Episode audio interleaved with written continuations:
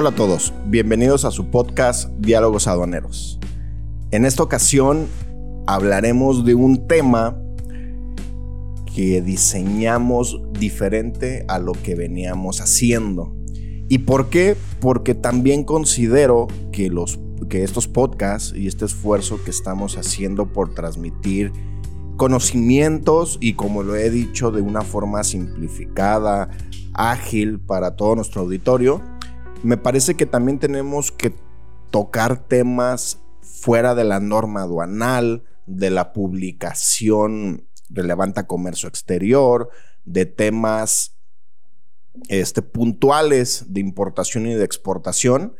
Y hoy vamos a hablar un tema sí referente a comercio exterior, sí al mundo aduanal, pero que en lo personal, en lo personal, es uno de los casos de éxito de la firma porque me atrevo a decir que eh, al lado mío, que está Diana Regalado, es la primera persona que ha entendido el proceso de practicante al proceso de profesionista, ¿sí? Este, que es complicado eh, que un estudiante, que un egresado viva ese proceso, entonces le platiqué, le dije, ¿sabes qué, Diana? Nos tenemos que sentar en el podcast porque me gustaría que alguien se inspirara en lo que tú estás haciendo y en el camino que estás logrando.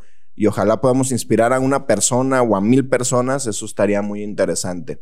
Entonces, en esta ocasión me acompaña mi compañera Diana Regalado. Ella está en el área de auditoría y consultoría en la firma Pepper Salt. Entonces, te presentas, por favor.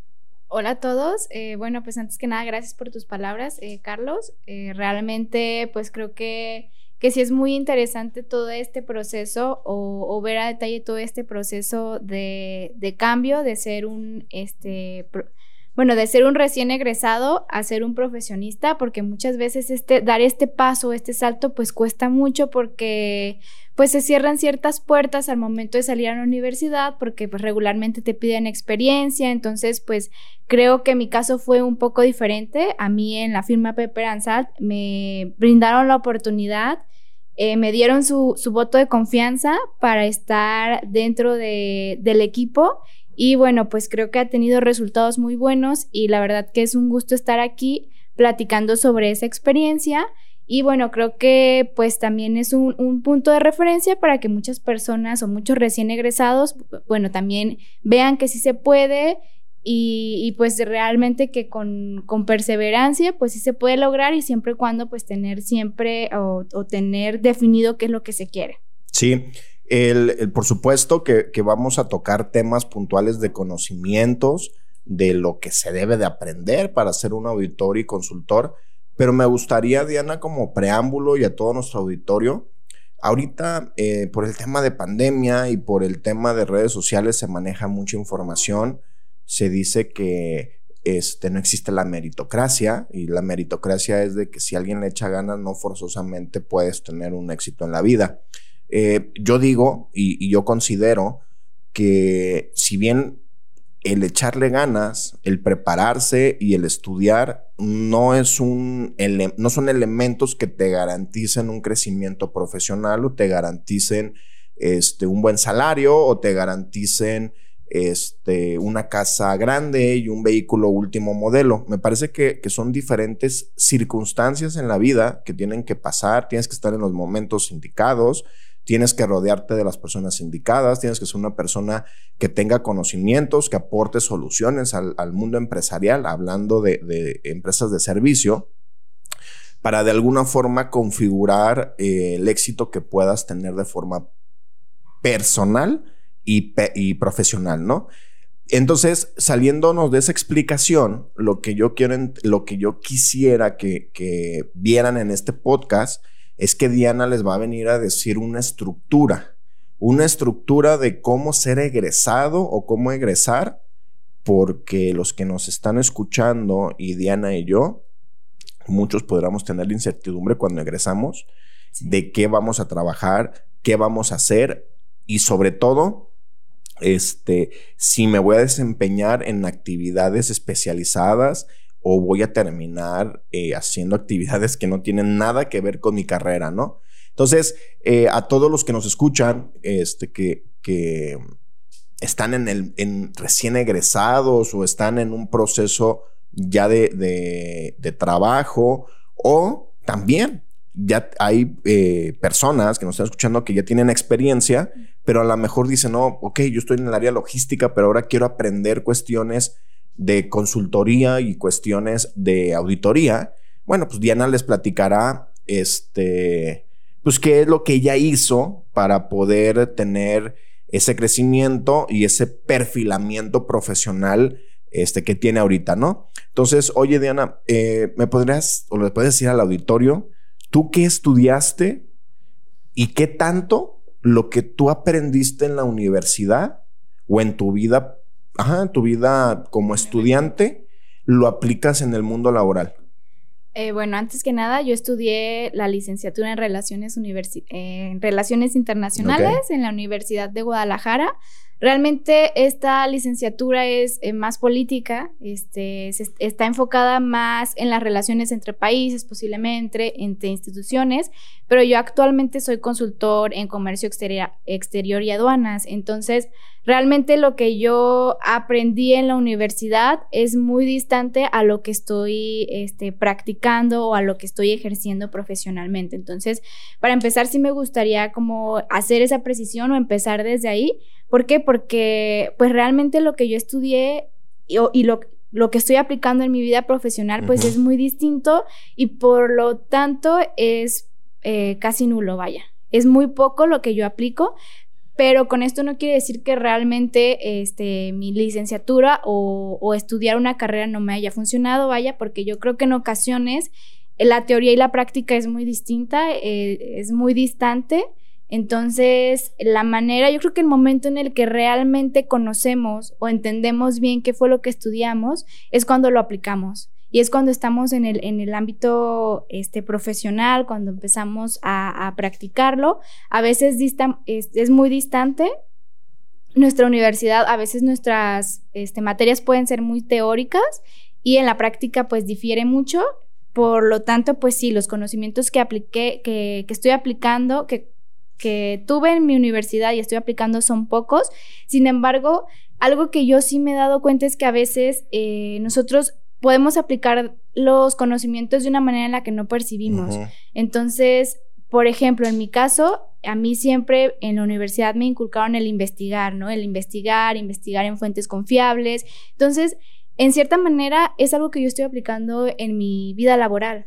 ¿Por qué? Porque pues para ser un consultor en comercio exterior pues es muy importante la investigación, es muy importante remitirte a fuentes confiables, entonces a veces no lo percibimos y a veces creemos que lo que estudiamos pues sí no, no nos este, pues no tiene nada que ver con lo que estamos haciendo, pero creo que sí nos, sí sienta ciertas bases, por lo menos el estudiar una licenciatura, pues sí es, es la base de, para empezar nuestra, nuestra vida laboral y pues la podemos lo podemos implementar de una manera que no percibimos, pero ahí está. Sí, entonces la universidad te da base, te da una estructura formativa que si bien es mucha teoría y que el mundo y sobre todo este mundo que estamos viviendo ahorita es muy cambiante, pero te da las bases pues para poder enfrentarlo y ya con, con conocimientos que se va adquiriendo ya en el mundo laboral, pues es un, es un complemento, ¿no? Y sobre todo entender que si Diana estudió relaciones internacionales, muchos dirán, ah, bueno, pues es que no estudió para ser auditora y consultora, ¿no? Pero también es importante decir que no tengo un porcentaje este, claro, pero la mayoría de los egresados de carreras de comercio internacional y negocios internacionales no pueden ejecutar en ninguna empresa una actividad de consultor o auditor.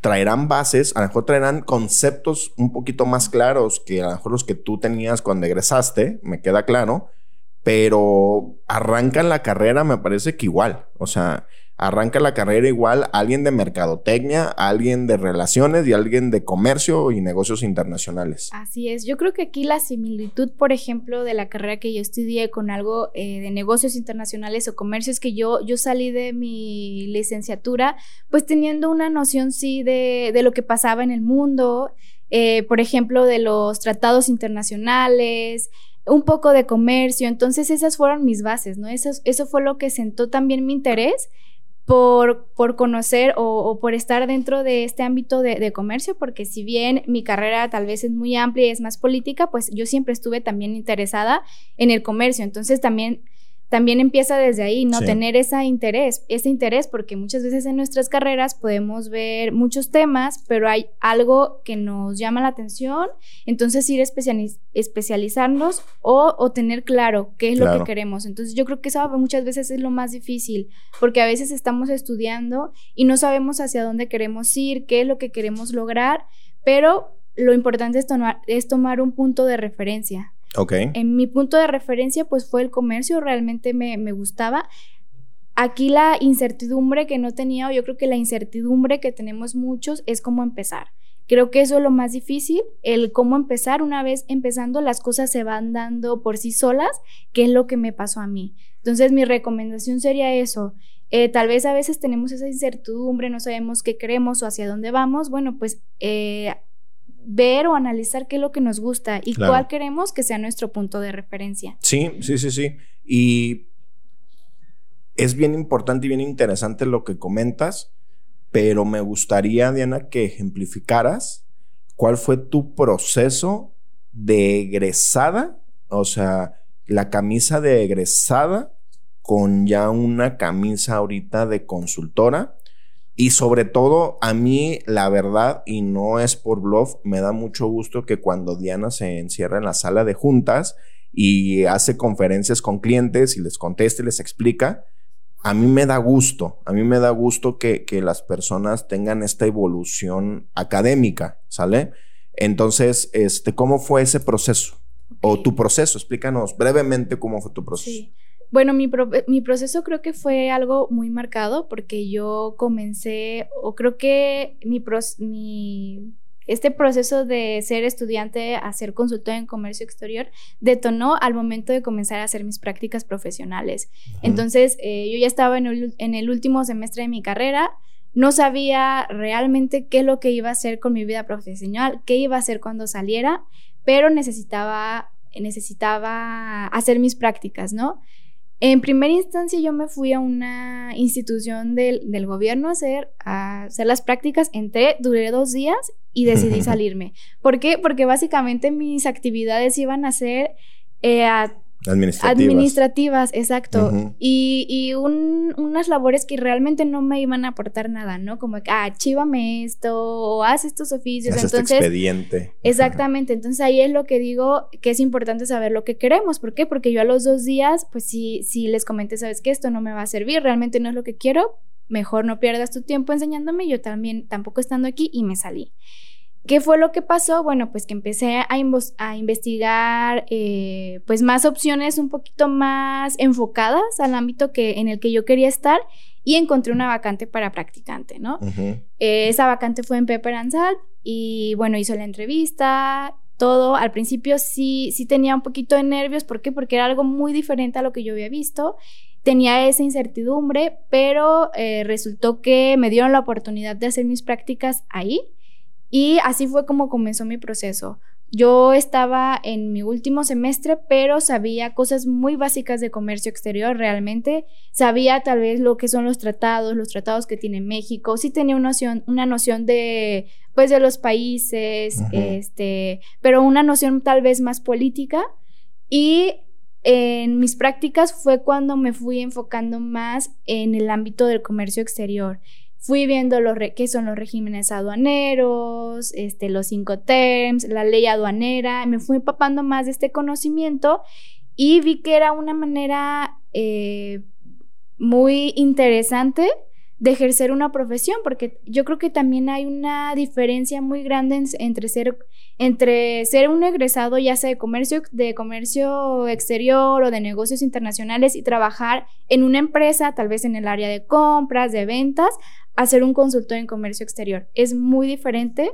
Muchas veces las personas que están en una empresa en el área de comercio exterior no saben tanto de, de ley aduanera. Entonces a mí me gustó esto, me gustó que tal vez no era algo tan, este, de facturación o de compras, sino que el, ser consultor te incita a estar investigando y a, más bien en lugar de, de, hacer cosas tal vez un poquito eh, monótonas, de siempre lo mismo, bueno, pues cambia eh, ser, el ser consultor son o ves muchas cosas diferentes y aprendes de muchos lados. Entonces eso me gustó mucho y como practicante fue como fue como fui aprendiendo de esta profesión que realmente es muy interesante y creo que en mi caso particular pues fue un cambio muy notorio de practicante a ser consultor en seis meses. Entonces creo que también depende mucho del interés de, cada persona, ¿no? Porque tal vez no todas las personas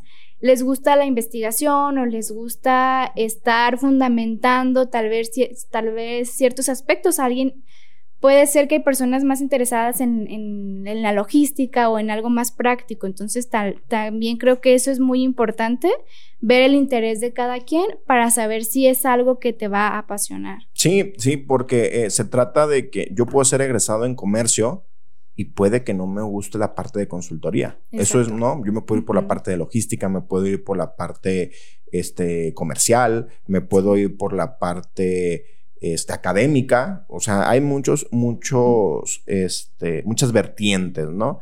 Eh, ya lo comentaste, Diana, en el, sentido de algunos conocimientos, pero me gustaría que dieras una estructura breve pero clara de lo que tendrían que aprender los estudiantes. Vámonos con los estudiantes eh, porque me, parece que cuando ya lo empiezas a aprender, cuando eres egresado, ya, ya vas un poco tarde, ¿no? Si ahorita nos están escuchando y nos van a escuchar estudiantes, me gustaría que les llegara esta información para que levantaran las antenas y dijeran, ¿sabes qué? Si el maestro me da clasificación arancelaria, pero no entiendo esta materia con programas de fomento, y no entiendo por qué me dan tratados internacionales y no entiendo por qué me dan logística y por qué me dan legislación aduanera, que eso nos pasa a todos en todas las carreras. No, no, no logramos amalgamar las materias que tienen un porqué, ¿no? Entonces, a mí me gustaría que no te pongas la camisa de estudiante, sino que tú digas qué es lo que tienen que enseñarse para, eh, o aprender, mejor dicho, esa es la palabra, qué es lo que tienen que aprender para cuando egresen tengan posibilidades de poder encontrar un trabajo, ¿no? Mm, bueno, creo que es una pregunta un poco complicada porque realmente el comercio exterior es muy amplio. Este, como tú lo mencionas, bueno, tenemos el área logística, este, tal vez más de la operatividad, entonces sí es muy complicado, pero para ya dedicarte o, enfocarte más al aspecto de consultoría, creo que algo muy importante es conocer nuestra legislación aduanera, ¿no? Ok. Eh, eh, conocerla y entenderla, cómo se maneja, cuáles son las secretarías o dependencias gubernamentales que se encargan de que el comercio exterior se de regularlo vaya, que por ejemplo la Secretaría de Economía, la Secretaría de Hacienda y Crédito Público mediante el SAT y, ya recientemente pues la agencia ANAM, ¿no? ANAM, ¿no? La Agencia Nacional, de, Aduanas, de México. Entonces, conocer esta estructura para entender cómo es el comercio en México. ¿Por qué? Porque pues en primera instancia, si nosotros queremos ser consultores, bueno, pues vamos a comenzar siendo consultores de la legislación aduanera mexicana. Claro. Así es. Entonces, tener como esas bases, conocer la ley aduanera y cómo se y perdón que te interrumpa, Diana, pero lo que yo podría aportarles en esta parte es de que la ley aduanera no la tienen que leer este artículo por artículo. Claro. Por ejemplo, yo les diría, lean el artículo primero, el artículo segundo, ¿Qué necesito para importar artículo 36, 36A? ¿Cuáles son mis obligaciones como importador? El artículo 59, ¿sí? Eh, eh, una vez que yo entiendo y con esos artículos voy a entender que regula la ley aduanera, como lo está explicando Diana, eso, eso son, eh, es una ley que regula el tema de las importaciones y exportaciones, pero el 99% de los artículos de la ley aduanera regulan la importación, ¿sí? Entonces, cuando llegues a leer esos artículos, vas a entender que la ley aduanera regula más la importación. Entonces, ya después viene el artículo 64 y 65 para efectos de valoración aduanera. Y cuando yo ya estoy en valoración aduanera a través de esos artículos, pues me tengo que ir a los cinco terms, porque a través de los cinco terms voy a poder aplicar lo que dice el 64 y 65. Y una vez que yo ya tengo esos artículos amarrados, ya me puedo ir a un pedimento de importación, no antes, y de exportación, para entender que el artículo 36 de la ley aduanera 36A de la ley aduanera, cómo se va a ir reflejado en los COBES, cómo se va a reflejado en los e-documents, cómo las obligaciones del 59 las voy a tener también plasmadas en una manifestación de valor ahorita física, después va a ser una manifestación de valor este, electrónica. Me regreso eh, a, efectos del 36A, este, perdón, del, del 50 y del 64 y 65 de la ley aduanera cómo es que voy a manifestar el Incoterm, cómo es que voy a manifestar los incrementables en el pedimento y cómo es que yo tengo que asegurar que la valoración aduanera de conforme a la ley lo estoy llevando al pedimento. Eso es una estructura básica este, de cómo poder empezar a entender el comercio exterior, ¿no? Una vez que ya entiendo esas partes del comercio, pues ahora me tengo que ir a, a revisar un pedimento, ¿no? cuáles son los medios de transporte, cómo se conforma el número de pedimento, este, cómo son las partidas. Y cuando nos enfrentamos ya en la, en la partida, sí, pues ya tenemos que meternos a estudiar temas de clasificación arancelaria, temas referentes a las descripciones versus clasificación arancelaria, temas de unidades de medida comercial, temas de unidades de medida tarifaria, cómo expresar eh, en la misma partida te maneja los orígenes. Ya me tengo que meter con tratados internacionales, ¿sí? ¿Por qué? Porque si estoy aplicando el origen de una mercancía y en la misma partida veo un identificador que se llama Teleusa, pues a ver si estoy aplicando bien mi, certificación de origen. Entonces, como comenta Diana, a lo mejor la mandé a un precipicio en la, en la pregunta, ¿sí? Pero lo que quiero dar con la explicación que dio Diana y con esta explicación que yo estoy dando es que el proceso, y eso es lo que yo siempre les digo, el proceso profesional y el proceso educativo y los procesos personales en cualquier índole llevan un proceso, ¿no? O sea, uno de los principales errores de los egresados que se frustran porque no saben. Pero tú dices, oye, espérame, estoy seguro que Diana, que tiene de dos años, ¿cuánto tienes con nosotros? Perdón. Dos años. Dos años, sí este, le falta una infinidad de cosas por aprender. Y yo que tengo 13 años, me falta una infinidad de cosas por aprender, porque el comercio exterior es así, ¿no? Cada vez nos llevamos sorpresas, cada vez nos llevamos situaciones nuevas. Entonces una, es una constante evolución, ¿no, Diana? No sé qué opinas. Es, correcto. Eh, como tú lo mencionas, yo creo que lo primero es entender qué es lo que estamos viendo, qué es lo que estamos analizando, cómo yéndonos a, la ley aduanera, ¿no? Que es en primera instancia. Pero también entender que hay otras eh, regulaciones. Por ejemplo, la ley aduanera sí nos dice qué se puede y qué no se puede hacer, pero también está el reglamento que nos dice cómo hacerlo. Entonces, entender que es un sinfín de, este, de disposiciones legales, no nada más quedarnos con la ley aduanera otra cosa es entender que también es debe ser integral, ¿no? Está la ley aduanera, pero también tenemos que, pues en importación y exportación hay temas fiscales, tenemos que pagar impuestos, entonces también nos tenemos que, tenemos que revisar temas fiscales, temas legales, es, es, un, es un todo que, que se integra y es muy amplio. Yo creo que eso es lo bonito porque nos podemos aprender de muchas áreas. Eso es, es, eso es lo padre. Y lo que comentas, que hay que, que uno de los retos que yo veo en esta área es que hay que estar en, en, constante actualización, porque lo que es lo que comentas, ¿no? Tal vez hoy es, pero mañana no lo es. Y, la verdad es que, por ejemplo, cada año se, se renuevan las, las reglas de comercio exterior, ¿no? Sí. Y cada año pues hay que estar revisándolas y hay que estar en constante actualización y aprendizaje. Y ese es un, eso es un reto al que nos tenemos que enfrentar los que estamos en este ámbito. ¿Por qué? Porque no es algo estático, es algo que siempre va a estar cambiando y tenemos que estar actualizándonos, tenemos que estar en constante capacitación. Y eso es un reto, pero también es lo bonito. Es lo bonito porque no te permite quedarte estancada en una sola forma de, de hacer las cosas. Exactamente. Sí, y eh, hablando, hablaste una palabra de retos. Eh, me gustaría, Diana, porque vuelvo a insistir, estos podcasts es para impactar a una persona o a mil personas o a millones de personas, millones de personas. ¿Cuál es tu reto presente como profesionista y consultor? ¿Y cuáles serían tus retos futuros para que alguien se identifique contigo y que quiera vivir el mismo proceso y que le interese vivir el, el mismo proceso, ¿no? Yo creo que mi reto eh, presente y futuro son muy parecidos porque en este, en este ámbito al que decidí dedicarme, eh, creo que hay cambios muy constantes. Entonces, este, hoy puede ser la legislación de una manera y mañana puede haber una reforma y cambiarse. Entonces, un reto aquí es estar actualizándote. Ok.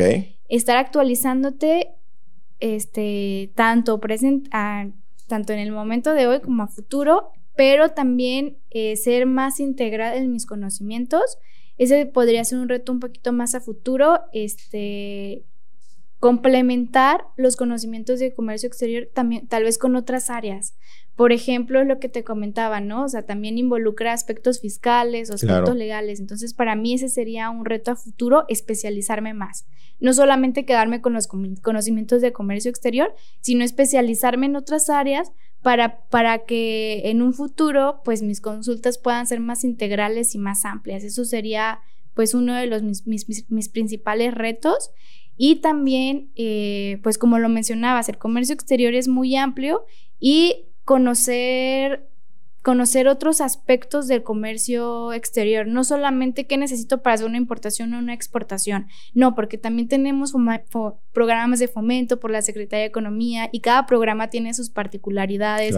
Entonces, empezarte a empapar de esa información para que tú también a tus clientes les puedas dar eh, respuestas pues más interesantes o proponerles ciertos aspectos que van a ayudar en, su organización o que van a ayudar en sus procesos. Eso es lo que para mí es un reto y creo que es algo del oficio, que yo creo que todos los consultores pues se tienen que enfrentar a eso, ir creciendo poco a poco. Sí, y mm, algo que, que comenta Diana que es bien interesante, me parece que el tema del comercio internacional te abre tantos caminos de conocimiento que te hace una persona más integral, te hace una persona este, con una capacidad de poderte sentar con una con un economista sin que sepas de economía, porque posiblemente es eh, un economista, por supuesto, que tiene otros conocimientos más amplios, pero poder dialogar, poder entender, y eso, eso abre muchos caminos en la vida personal y profesional, ¿no? Este, y el, reto para Pepper and Salt, y, me gustaría que también nuestro auditorio conozca la esencia, eh, es una firma que en, el mercado tenemos seis años, ¿sí? Eh, con un crecimiento muy importante, muy interesante. Por supuesto, con todos los temas de pandemias, por todos estos, estos temas que se han superado y eso a mí como director general me hace entender que estamos por el camino correcto. Por supuesto, ajustando muchos, muchos temas, pocos temas, no lo sé, como sea.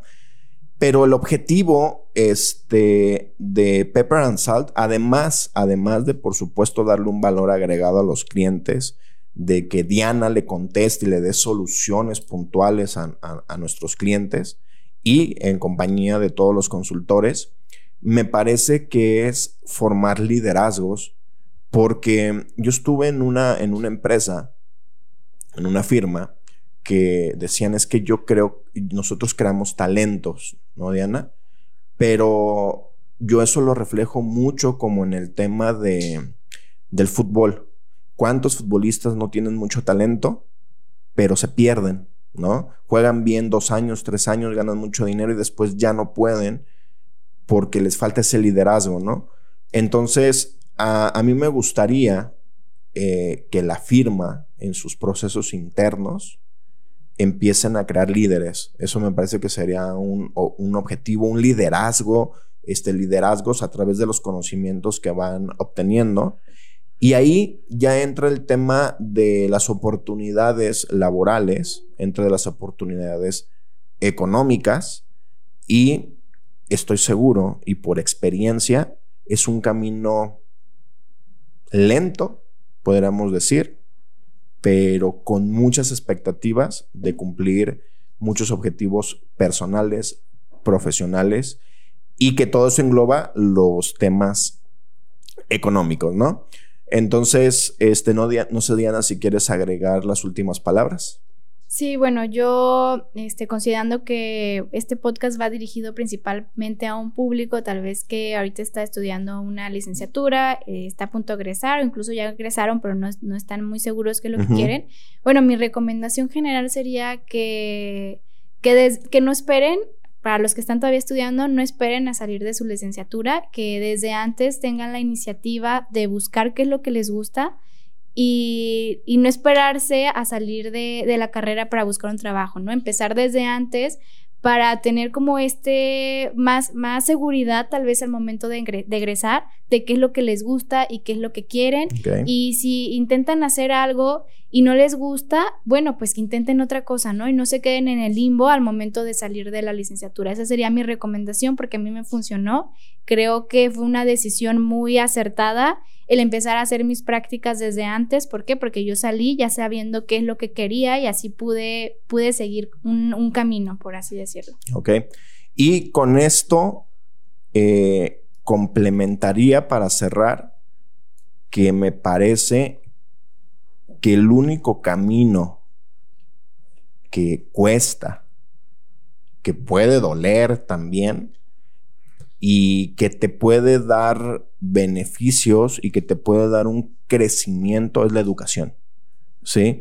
Y me parece que partiendo de la educación, este, este mundo y me parece que este México está lleno de oportunidades y es lo que necesita, esta México, ¿no? Eh, egresados, estudiantes que vengan a aportar conocimientos, que vengan a solucionar cuestiones de empresas que vengan a dar valor agregado, ¿no? Y me parece que cuando entendamos, este, todos los que tenemos que ver con, con este tema, que ese es el camino, me parece que México va a ser otro país y, va a cambiar, ¿no? Entonces, eh, me despido, un podcast diferente, un podcast que estoy seguro que puede mover conciencias, que puede dar un poquito de rumbo nos vemos hasta la próxima eh, sesión, el próximo episodio. Hasta luego.